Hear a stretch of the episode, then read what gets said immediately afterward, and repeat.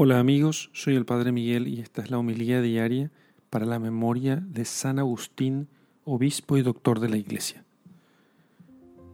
Lectura del Evangelio según San Mateo, capítulo 23, versículos 8 al 12. Vosotros no os hagáis llamar a rabí, porque uno solo es para vosotros el Maestro. Vosotros sois todos hermanos. Y tampoco llaméis Padre a ninguno de vosotros sobre la tierra, porque uno solo es vuestro Padre, el del cielo. Ni os llaméis director, porque uno solo es vuestro director, Cristo.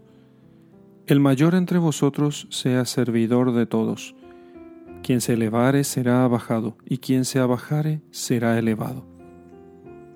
Palabra del Señor. Gloria a ti, Señor Jesús. San Agustín es considerado un excelsísimo doctor de nuestra iglesia. Nació en Tagaste, una ciudad del norte de África, y desde muy joven fue dotado de un maravilloso ingenio. Descubrió ya eso desde niño. Su madre, Mónica, Santa Mónica, le crió en santas costumbres, pero como su padre era pagano, no permitió que Agustín fuese bautizado. Así, después Agustín pasó a Cartago, de Tagaste a, Cartago, para aprender las, humanidades, las letras, y allí se dejó embaucar por los errores de la secta de los maniqueos. De Cartago fue a Roma, y donde dio grandes muestras de su saber y de su ingenio, que el prefecto de Roma le mandó con con una buena paga a Milán para que enseñe ahí retórica. Eh, en tiempos en que justamente en Milán era obispo San Ambrosio. Y Santa Mónica, que le había seguido a, San Agustín, en este momento todavía Agustín, hasta, hasta Milán, eh, con, muchas oraciones, con continuas lágrimas, no, nunca dejó de pedir al cielo la conversión de su hijo, logró que convencer a Agustín que fuera a oír las homilías de San Ambrosio en Milán, en su catedral. Y que le dice una oportunidad, que pudiera conversar con Ambrosio. Entonces Agustín fue, escuchó a Ambrosio y le conmovieron tan profundamente sus palabras que se hizo bautizar, siendo de edad 30 años.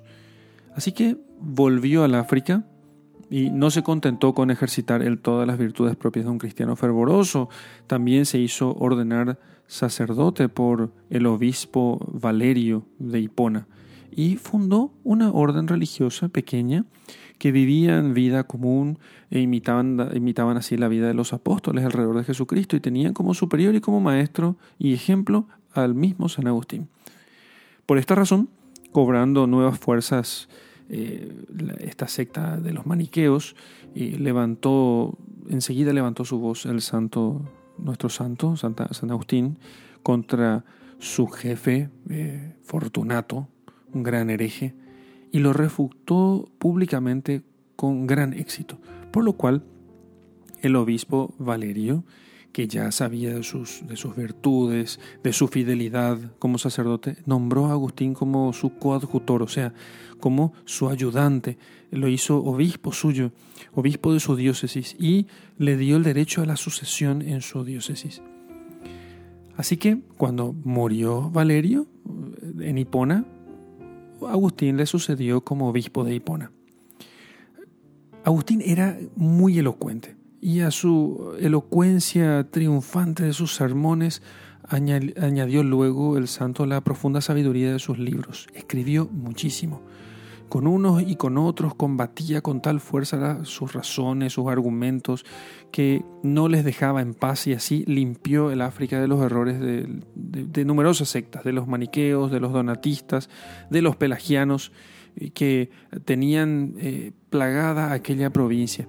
Con lo cual, con el tiempo, así proveyó de muchas armas, muchas, muchos escritos a la teología cristiana. Muchos dejó escritos San Agustín. Y tantos fueron los volúmenes que escribió, tan llenos de doctrina más sublime y pura, de tanta piedad, de tanta unción divina, que siguiendo las huellas de este sabio y santo doctor, los que, todos los teólogos que más adelante eh, formaron la, eh, le dieron forma científica a la teología cristiana, pudieron tomar de los escritos de San Agustín un montón de, luces que sirvieran para enseñar después eh, la más excelsa de las ciencias, que es la teología. Al final de su vida enfermó San Agustín y ya puesto, sabiendo que se le acercaba el fin, leyó, leía de continuo los salmos penitenciales de David. Y puesto en oración y llorando mucho sus, religiosos porque se despedían de él, que estaban ellos presentes, a los 76 años de edad y 36 de obispo, entregó su alma al Señor que para, que, para tanta gloria suya le había criado. Por eso, siendo Agustín eh, muy joven, muy ambicioso de aplausos, de, renombre, permitió Dios que cayera en, en el error. Pero Agustín se convirtió cuando humildemente escuchó a Ambrosio.